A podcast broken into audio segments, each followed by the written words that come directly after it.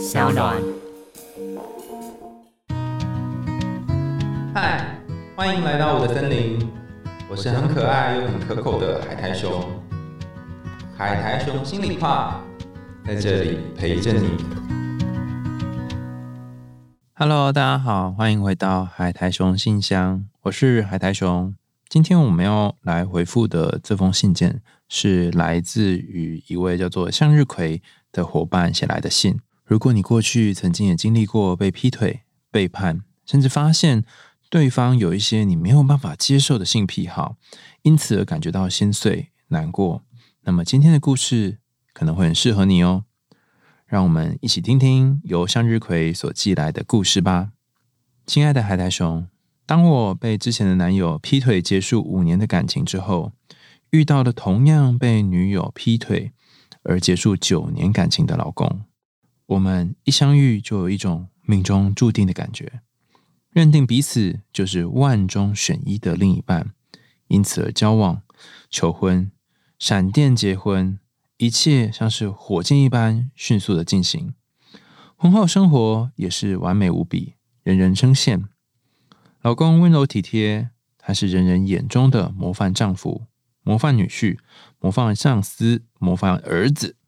大家都说我们是真爱，我们也从来没有吵过架，非常爱也非常珍惜着彼此。但是有一天，我发现了老公与女同事的性爱影片，看起来。是老公偷拍的，女方不知情，从亲吻、爱抚、互相舔对方的身体，甚至各种姿势的做爱流程影片，我全部都看完了。我也发现好几次他订房的记录，发现的当下，我非常崩溃，感觉到强烈的被背叛的感觉，但我却不断自虐的重复观看。也发现了老公偷拍我妹妹与最要好的朋友洗澡的照片，我的心痛到无法承受。我不敢相信，这么爱我的老公怎么能够狠下心做出如此伤害我的事？跟老公摊牌之后，他哭着跟我说，他有病，他是真的非常非常爱我，一直以来爱的也只有我一个人，但他就像是吸毒一样，有另外一个很糟糕的自己。会想要做坏事，贪心，寻求刺激感。但当我又怀孕之后，他突然意识到，他也讨厌这样的自己，因此改变了，没有再拍了，也结束了不伦的关系。我看着自己怀孕八个月的肚子，思考各种出路，发现自己根本没有后路了，因为我已经认定这个我与他一同创造的家。就是我的家，老公对我来说不只是情人，更是我认定的最重要的家人。我也没有任何人可以倾诉，我必须自己去承受这一切，因为我有了小孩，而且先前接连流产了三次，这一次好不容易终于怀上了这个小孩。我对天许愿，我一定会当一个好妈妈，全心全意的爱他，也会给他世界上最幸福的家。而好不容易得来的宝宝，我已经承诺要给他一个幸福的家了。我也渴望有这样的一个幸福的家，却发生了这样的事。我自己非常的矛盾。我无比的爱着我的老公，我给他我所有的一切。我想选择接纳这个事实，重新认识，去爱这个不完美的他。但是那些性爱画面不断随机的在我脑袋里面播送。我也非常自责，自己没有保护好我身边的姐妹朋友。他们是这么信任我、爱着我，我却不能告诉他们真相，为他们讨回公道。我感觉我就是共犯，这些情绪不断的折磨着我，快要把我压垮了。我已经选择去接纳、重新认识这样不完美的老公了，但是我该怎么克服强烈的不信任感、被背叛的痛苦，还有一直想验证自己？不值得被爱的感觉，对于姐妹的罪恶感，还有丧失自信等等这些复杂的情绪，我要怎么面对这些折磨？我想问海苔熊：同病相怜的人真的是命定的相爱组合吗？另一半有一些难以启齿的性癖好，甚至是到触法的程度，自己又该如何处理呢？爱上一个不完美的人，又需要多大的能量呢？这是来自于向日葵的信件。我看完之后，已经不能够用沉重来形容。其实更多的时候，是有一种觉得，天哪，你的位置真的是非常的尴尬，而且非常的辛苦，好像做什么都不太对。就算你接受了你的老公是一个不完美的人，好像你内心的种种情绪还是波涛汹涌的，不断的影响着你。尤其又在你有了小孩，而且那还不是一般的小孩哦，是花了好长好长的时间，好不容易终于熬出来的小孩。有了小孩，也承诺他家之后，才发现自己喜欢的这个对象，自己的老公，有了不可告人的秘密。这对你来说一定是晴天霹雳的。我想先跟向日葵说一件事，就是不论你有没有继续跟老公在一起。不论你是否跟他维持这段婚姻的关系，你都是一个好妈妈。光是你试着要给他一个完整的家，或是试着给他一个幸福的家庭，这份心意，你的孩子在肚子里面那个八个月大的孩子一定可以感受到。而且发生这些事情，并不是你愿意的，所以请不要过度自责自己。毕竟偷拍的人，还有呃做这些行为的人，都不是你，而是你的老公。我可以理解，当你跟一个人相处很靠近的时候，他所做的事情，不论是对的或错的，好的或坏的，都会好像某一部分牵动到你。你会因为他的这些部分而觉得罪恶或觉得快乐。然而，他现在做出了这样的事情，几乎是在法律界限上面的事情，你也觉得天哪！为什么会发生这样的事？然后你甚至也连带感觉到罪恶感，再加上他冒犯的对象不只是一般人，甚至还有你的好姐妹，甚至有你的妹妹，你甚至不晓得要怎么面对他们，好像光是讲出来，对你来讲都已经很不容易了。所以我觉得今天你做了一件很棒的事，就是你透过海苔熊信箱这个管道，第一次啊，或许是第一次哈，说出你一直埋藏在心中的这个秘密。因为感觉你跟任何人说，似乎都有些顾虑跟担心。除了要跟自己说，这从头到尾自己都没有错之外，也要告诉自己，就算没有办法最后让这段婚姻维系下去，那也不代表你是一个不好的、不够格的妈妈。还有一件很重要的事情是，在这个过程当中，会呈现各种起伏跌宕的情绪，是很正常的。想象一下。当一般人发生类似的事情的时候，难道心中不会有很多的感觉吗？难道就会像是呃心如止水一样，很快的都流过去吗？所以，正因为你是一个善良的人，正因为你是一个相信人际跟人际之间有一些连接跟信任的人，所以你才会觉得难过，因为他打破了这个信任。再来，我想要跟你分享的事情是，许多在谈背叛、劈腿、不忠。或者是呃，对方做出一些让你难过的事情的书籍当中，都有谈到一个很重要的概念，就是如果你曾经因为一个人的呃劈腿，或是因为一个人他跟别人发生关系而感觉到不安，甚至感觉到时时刻刻都很忐忑，好像对于关系失去信任，那你可能要有一个心理准备，是这个信任，应该说这个不信任感。它会继续的存在心里面一段时间，这个时间或长或短，有可能是一辈子。这个心里面的小小的影子，它可能不会不见，它顶多就是随着时间越缩越小，或者是越来越淡。发生的事情并不会消失，曾经存在的这个呃，他过去在怀孕之前嘛，或在你发现他的这些影片的时间的那些，不论是偷拍的，或者他在呃预约旅馆的时候做这些事情。都不会消失，它是实际存在的。你越是抗拒它，越是不希望它在脑袋里面出现，它就会越是明显。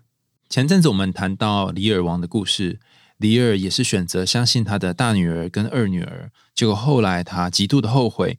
他呃经历了晴天霹雳，真的是晴天霹雳哦，就在大雨当中被雨淋到，整个人快发疯了。我相信，虽然你写信来的样子很镇定，然后好像很理性的样子，可是我可以感觉得出来，你心里面应该有一块在呐喊、在嘶吼、在大声的呼唤。为什么这样的事情会发生在我身上？为什么我需要面对这个真的不知道从何处理起的事情？所以，我想邀请你先感觉一下内心的这些感受，先不要试着去躲开它，因为躲开是躲不了太久的。他最终你还是得面对，呃，对方他呃是一个不完美的情人这个事实，而且你已经做得很好了。你说你一开始以为两个人是一个完美的婚姻，但现在看起来似乎没有想象当中完美。在我们分析李尔王的故事的时候，有谈到。当你很信任一个人，到最后你要进入故事的下一个篇章，你必须经过一个非常关键的步骤，叫做失落。这个失落在你的故事情节当中，就是原先是一个人人称羡、家人、朋友、同事都说很棒的男人，在你心中这个地位必须经历一个很巨大的跌落。也就是他从神坛掉下来了，他从那个完美的命中注定的非常适合你的，然后几乎找不到下一个人的这个角色，高高的王位的角色掉下来了。但是掉下来这件事情本身，并不代表你是一个不值得被爱的人，并不代表你是一个糟糕的人，只代表他做了一些让你觉得难过的事情而已。如同他所说的，他觉得他自己有病。那他觉得他呃也无法控制，就像吸毒一样陷入这个状况当中。所以现在该做的事情是，呃，你可以协助他，甚至跟他一起去面对这个所谓的病哈。虽然我不确定他是真的病，因为我们手上都没有他的诊断。面对他所遇到这个困扰，那这个病哈到底是什么病呢？哈，我稍微找了一下哈，就是。精神病学诊断手册当中呢，哈，有一个疾病的病名叫做窥淫癖。窥是偷窥的窥，淫是这个呃淫荡的淫哈。voyeurism 应该是这样念哈。那这个窥淫癖呢，它是指呃六个月以上反复重复偷窥他人的裸体或者是性行为，借由这种方式引起性兴奋或者是自慰的举动，但这个过程并不想和对方发生实际的性行为。而这整个过程造成他自己或者他身边的人有严重的伤害或困扰。那如果只根据你的这个写信的内容来看的话，呃，可能他混合了呃，除了偷窥这件事情，他还混合了和其他人发生性行为，所以没有办法完全 fit 这个呃窥淫癖里面的这些定义。不过，呃，我们可以借由您的信件来进一步的理解窥淫癖到底有哪些状况哈？比方说，会对于呃性有一些禁忌上面的好奇感，借由这个过程当中来满足自己的好奇感，满足自己的刺激感，满足兴奋还有愉悦的感觉。然后在过程当中还有一个很特别的是，呃，虽然很害怕被发现，很焦虑，但是没被发现或者是没被看到。的这个过程又会有一种啊舒缓的感觉，就是一个舒缓感觉会让人家上瘾，甚至有些人他呃在过程当中或是做完这些事情之后会有很强烈的责备或是罪恶感等等，然后透过这个罪恶感来符合内心呃自己一个嗯果然哈，就我果然是有罪的，或者是我果然是一个很糟的人的这样的一个想法，那也会获得一种奇怪的安心感。以上种种，它混淆了紧张啊、焦虑啊、relief 就是放松啊、安心啊，然后担心等等哈，这些复杂感觉聚集在一起，所以就产生了强大的刺激，甚至让当事人呢会有一种性上面的快感。那如果你想了解更多有关于呃亏盈癖，可以在这个 UDN 哈上面元气网找呃张丽人身心科医师哈，也是我之前有合作过的一个医师哈，那里面有写到这样的文章，有谈到亏盈癖哈，它呃里面的一些状况跟需要怎么样的协助。但我觉得呃这是他需要去面对问题，然后如果他愿意，甚至是这段婚姻你觉得要继续往下的话，你可以跟他讨论他愿不愿意去处理他这个呃。不论是对你、对这个家庭，甚至对于他自己都很困扰的事情，因为他也说他很不想这样，但他停不下来。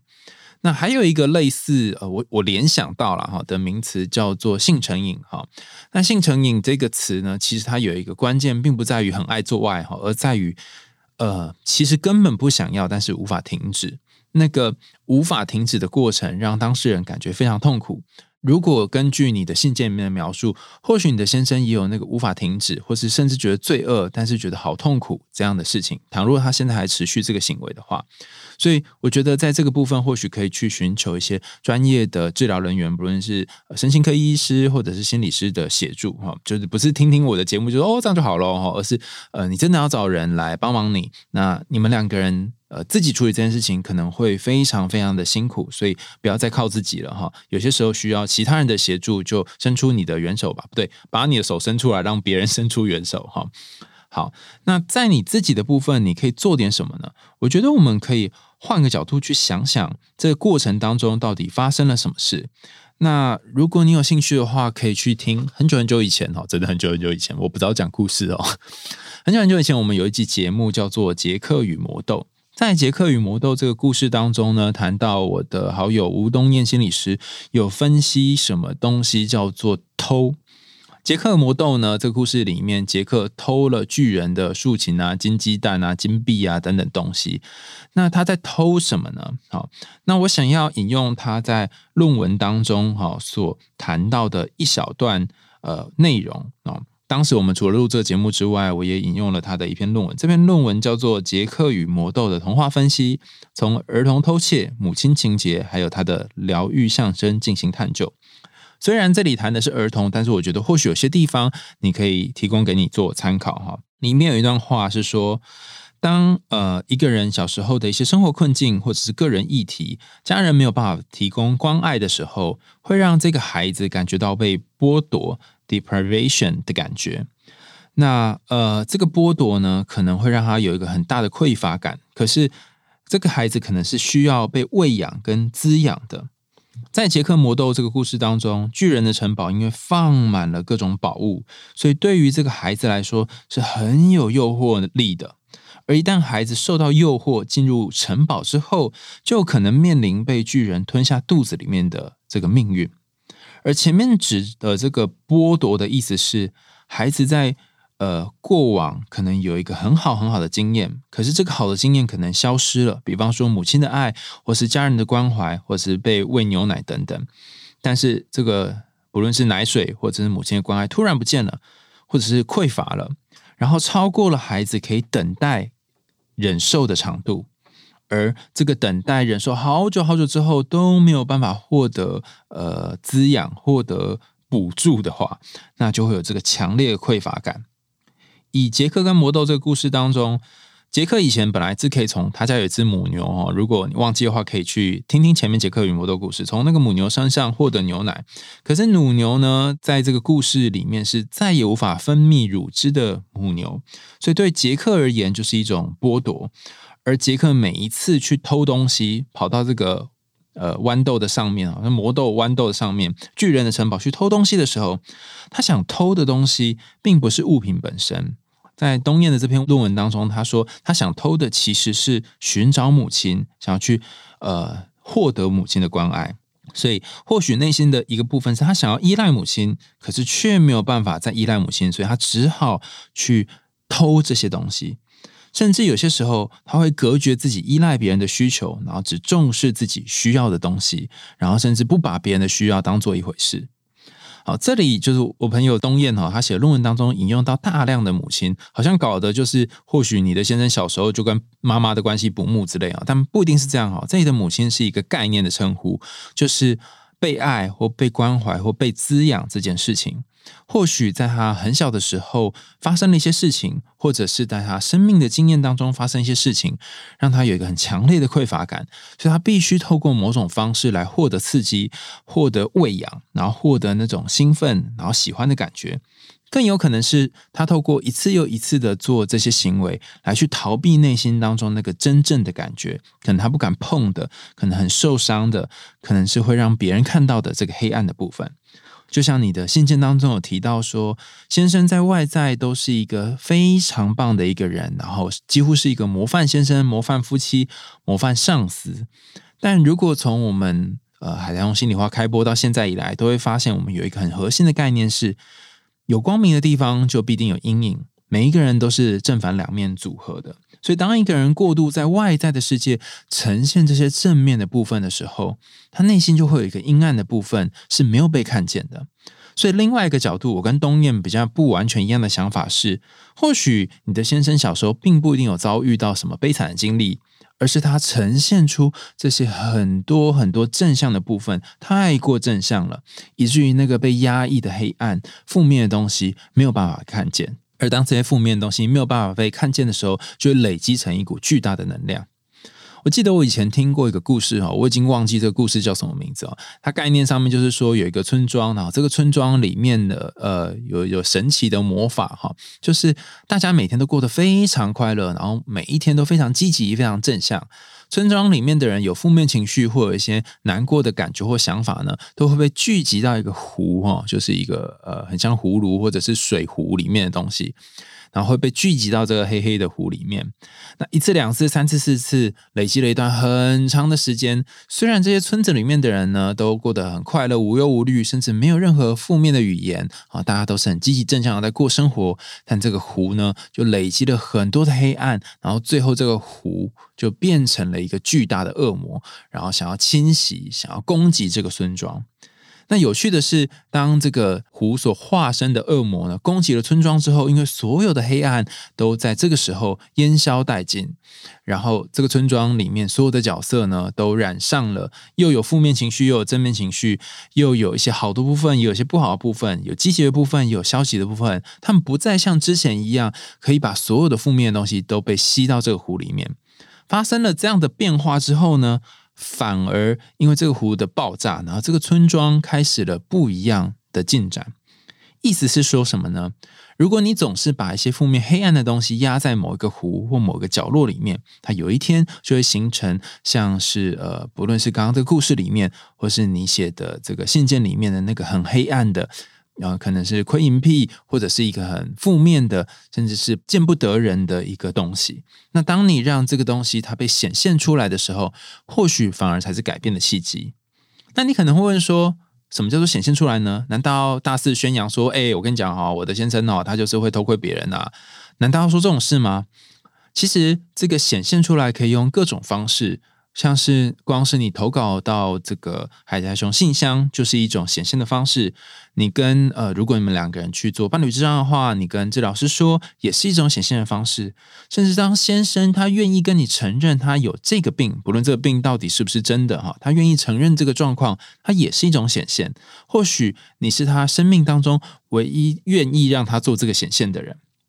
那显现还有很多种形式，而且也不是显现之后就好了，还要透过许多的转化跟改变。所以我相信，如果这段关系你想要继续经营下去，或是两个人有心要一起努力的话，去面对这个黑暗的释放，甚至毒气散发在你们四周，然后和这个好多的成瘾或者是不舒服的感觉，包含你内在的不安，一起共处，是很艰辛的，但是也是必须要走过去的旅程。我觉得最后可以用一小段呃路线来去感觉一下，呃，你这个旅程会做什么哈？它有一点像是，嗯，当年什么有些海军陆战队啊，他们在结训的时候要进行这个呃天堂路哈，你好像在爬天堂路一样，路上你会有好多好多很想放弃，甚至觉得自己怎么这么委屈的感觉，就是地板上非常多的石头，然后会搓着你手啊、脚啊、膝盖都流血。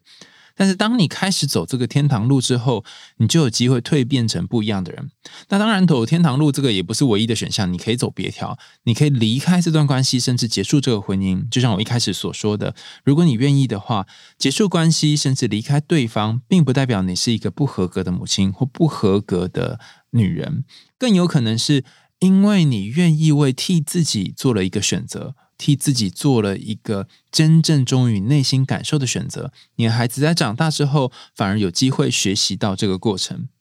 那在这里，我没有特别劝你说一定要分开或一定要在一起啊。但是我想要呃，最后分享一个小小的故事给你听。我有一个朋友呢，叫做 Tina，Tina 她在小的时候，爸妈就离婚了，然后跟妈妈一起长大。那呃，Tina 在长大一段时，呃，就是大概青少年的时候呢，有一次终于问妈妈说，为什么跟爸爸分开？然后妈妈就老实的告诉 Tina 说，因为那时候父亲做了很糟糕的事情，他不但跟就是妈妈的学姐哈上床之外呢，他在外面还有许多呃不堪入目的这些风流韵事。那妈妈因为从以前到现在都非常非常信任 Tina 的父亲，但是这件事情之后就是整个信任崩解。那曾经他有考虑过要不要继续留在这段婚姻当中，但他发现如果继续下去的话，他永远也没有办法原谅 Tina 的父亲。他不想要让这个无法原谅 Tina 父亲，或者是跟 Tina 父亲之间的这个很黑暗的互动影响 Tina 的生活，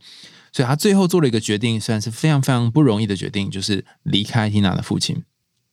离开之后，他要过单亲妈妈，甚至是呃，就是一边照顾小孩，但一边又要工作这个命运。可这是他选择的。那他最后呃，就有点是一把鼻涕一把眼泪，把这个故事告诉 Tina 之后，他问 Tina 说会不会怪他？那 Tina 讲了一句话，让妈妈又哭得更严重啊。他说：“我不会怪你，因为我相信你也是很不容易才做这个选择。”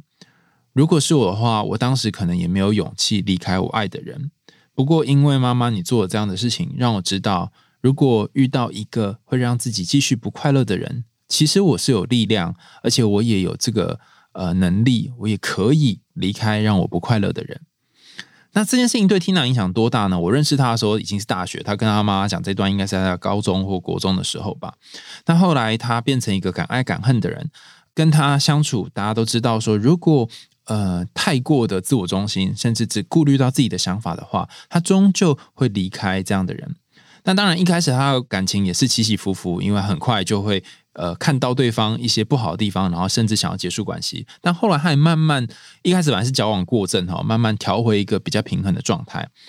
那到最近我有联络听脑，我就问他说：“现在你怎么看感情这件事？”他告诉我说：“嗯。”其实每一个人在感情里面都有可能有迷惘的时候，然后他也觉得当初妈妈的抉择，不论是继续留在婚姻里面，或者是分开，像现在这个样子跟他一起生活，都有可能是一种决定。然后也没有哪一种决定一定会真的导向一个比较幸福的未来。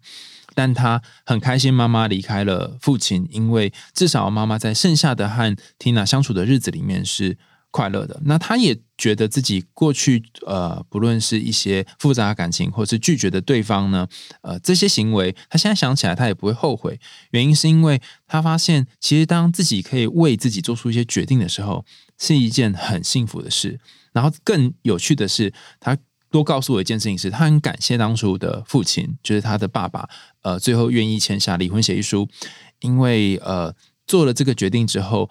他跟他的母亲才有一个呃新的人生可以继续走下去，所以他也开始感谢那个原先他小时候很恨、很讨厌的父亲，因为别人都有爸爸，但他却没有。当然，因为每个人的状况不一样，所以我很难说你做出什么决定会有一个比较好的后果，呃，比较好的结果。甚至很多时候，我们要隔了好多年做了决定之后，好多年才会发现，哦，原来当初的决定是偏向呃适合的决定，还是不适合的决定。由于我们都没有办法预测未来，所以你只能够跟随自己内心真正的感受去做回应。